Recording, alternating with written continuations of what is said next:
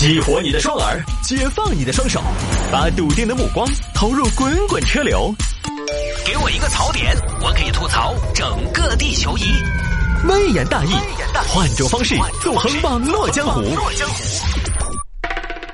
来喽！欢迎各位来到今天的微言大义，要继续跟您分享网络上一些热门的、有意思的小新闻。来吧，下了节目之后呢，也欢迎各位来加谢探的个人微信号，一对一、点对点、亲自服务、亲自为您解答问题的个人微信号。拼音的谢探，数字的幺三，拼音的谢探，数字的幺三，加为好友来跟我留言就可以了。因为现在手里边呢有十三个个人微信号，所以呢回的也相对比较慢一点，还希望大家可以多多理解。那么另外一点呢，就是在今年春节之后呢，我也开始做一件事情，就是在开始做自己的抖音。当然现在呢，因为我个人精力有限。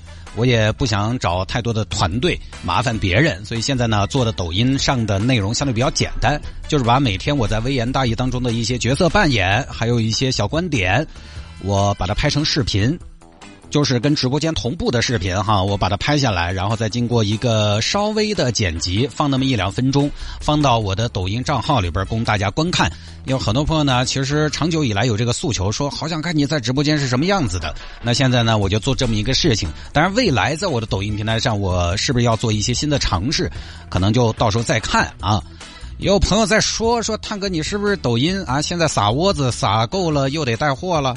反正不一定带货嘛，有时候打打广告这个什么的。说实话，人为财死，鸟为食亡。你要这么说的话，那对吧？我要不挣钱，我我天天在这上节目干嘛呢？我吃多了呀，是吧？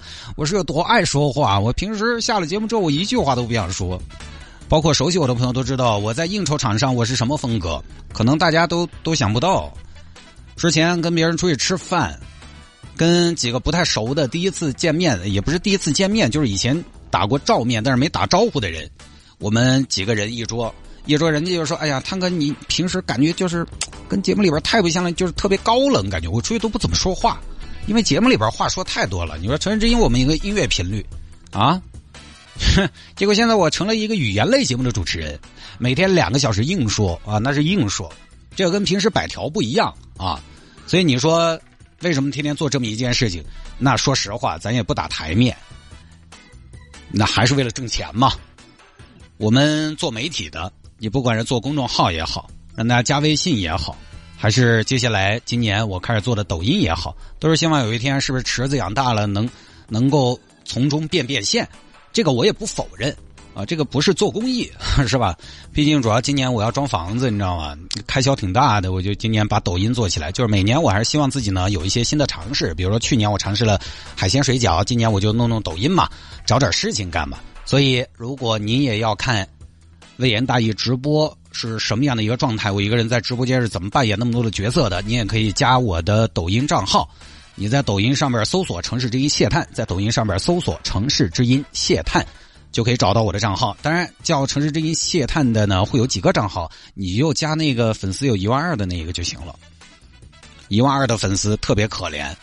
一万二的粉丝，我昨天说实话，我去申请一个认证，抖音它可以申请主持人认证，因为我确实是主持人嘛，我也上传了公牌，结果被打回来了，不让我认证，说你这粉丝太少了，唉，所以万里长征的第一步啊，就是搜抖音，搜城市之音谢探就可以找到我的这个账号了。每天我都会在微言大义当中节选一段，把它传上去，现在已经连着传了三天了啊。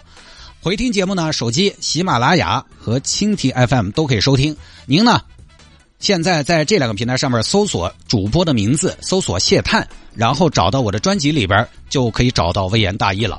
搜微言大义呢，直接搜微言大义。现在是在喜马拉雅这个平台是不行的，蜻蜓 FM 呢依然可以。好吧，言归正传啊，不多占用大家时间了。有听众朋友说摆一下李焕英，摆一下你好李焕英这部电影。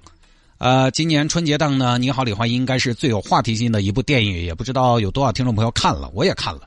其实，《你好，李焕英》现在从票房和口碑来讲呢都不错，但是现在确实网上也出现了一种声音，对这个片子有一些质疑的声音啊。这个当然也很正常，就是但凡现在这样一个多元化的年代，大家都有自己的观点和看法，并且呢也勇于表达，也确实有表达的渠道。就但凡一个事物的受众去到一定的基数，那就一定是众说纷纭。一定是这样的。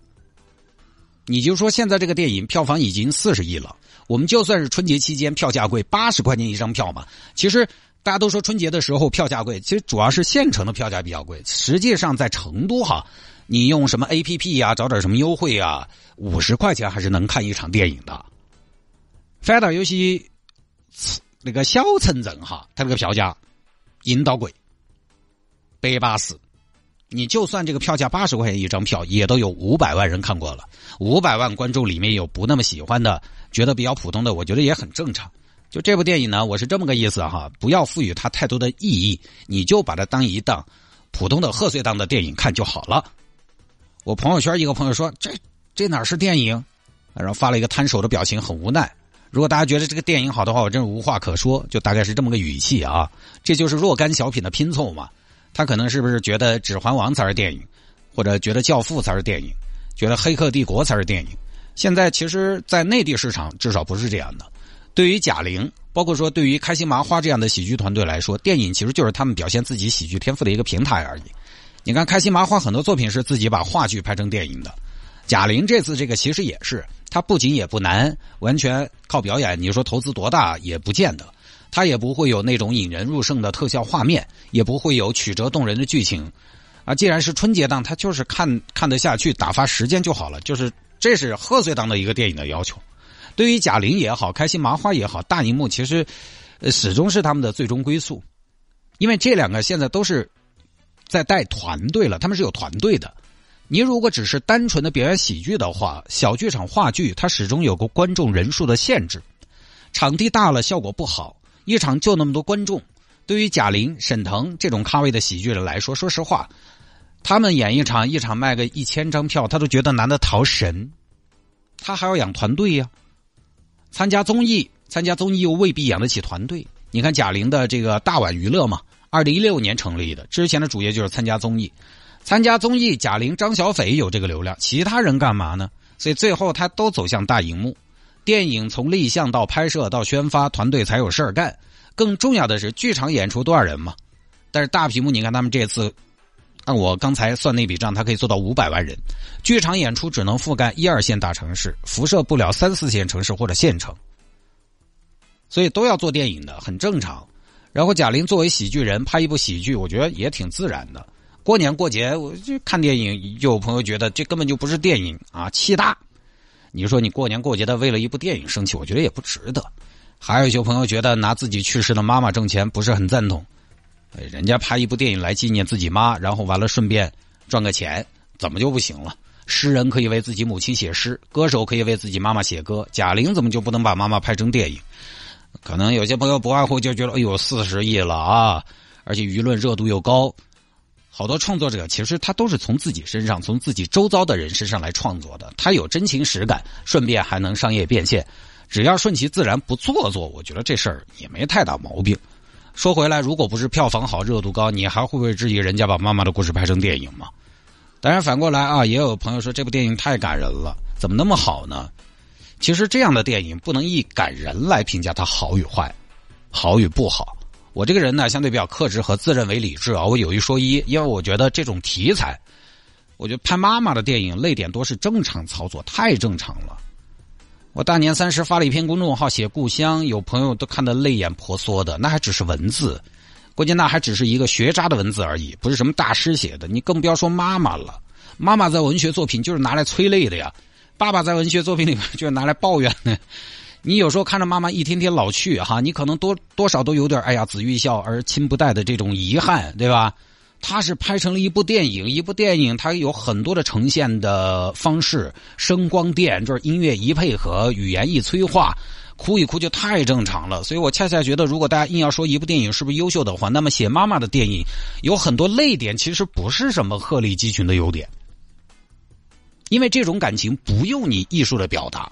不用你夸张的表达，就自然流露就足够打动人了。这个算是什么呢？算是完成任务。何况在电影里面，你还有各种各样的技巧。我一直觉得把观众搞得很感动，其实并不难。尤其电影这种，你可以利用太多的手段了。尤其描写亲情的爱情的东西，因为那都是人顺其自然有的一种感情。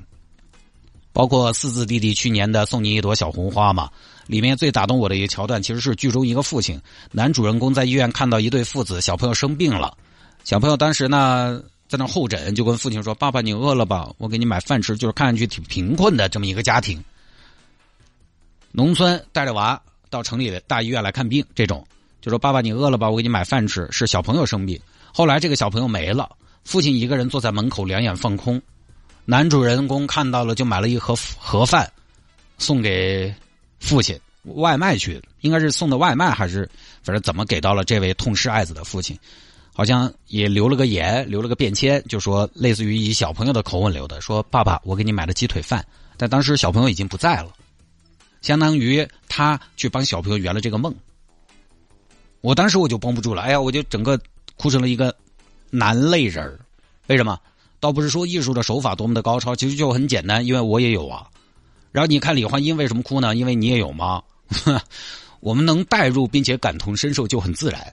你要说想法高超的哈，我觉得《星际穿越》里面那个泪点就挺高超的，就是让人意想不到。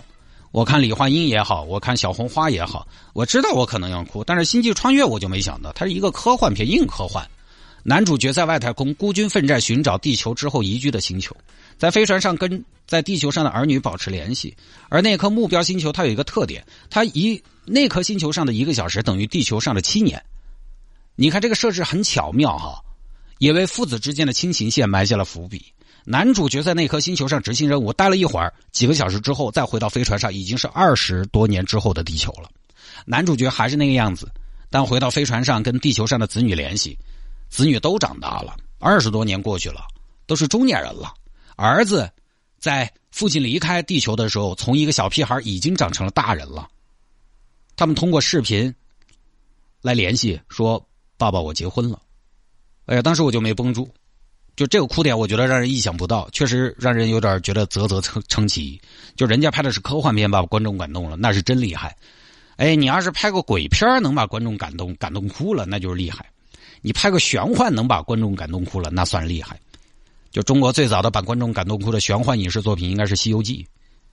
唐僧赶走孙悟空的时候，就问你小时候哭没哭？所以我的意思就是说呢，对我们观众来说，《你好，李焕英》这部电影，你就把它当普通贺岁档，呃，打发时间的一部电影就好了。对贾玲来说，这部电影意义非凡；对我们来说，它就是过年看个电影而已。于是呢，你本身就不用把它价那么高去评价，以更高的标准去衡量。而且这也是贾玲第一次当电影导演。她那个，说实话，电影导演那也不是一开始就就能拍出什么样的有高度的、有深度的作品。那你要看那种有深度的、更电影向的作品，嗯，就别选贺岁档嘛，对吧？贺岁档就不就是一家人看个电影，开开心心。呃，这部电影整个来说呢，前边有笑，后边有泪，也就差差不多了。我觉得还是照顾的比较周全了吧。上面一节说《你好，李焕英》的票房和观看人数，这个呢我算错了，四十亿票房，八十块钱一张票的话呢，应该是五千万的观众。我当时就是说我算出来五百万，我说好像也不是很多人看呐。有听众朋友刚才跟我说了，这个不能怪我，我小时候最差的就是数学，哈。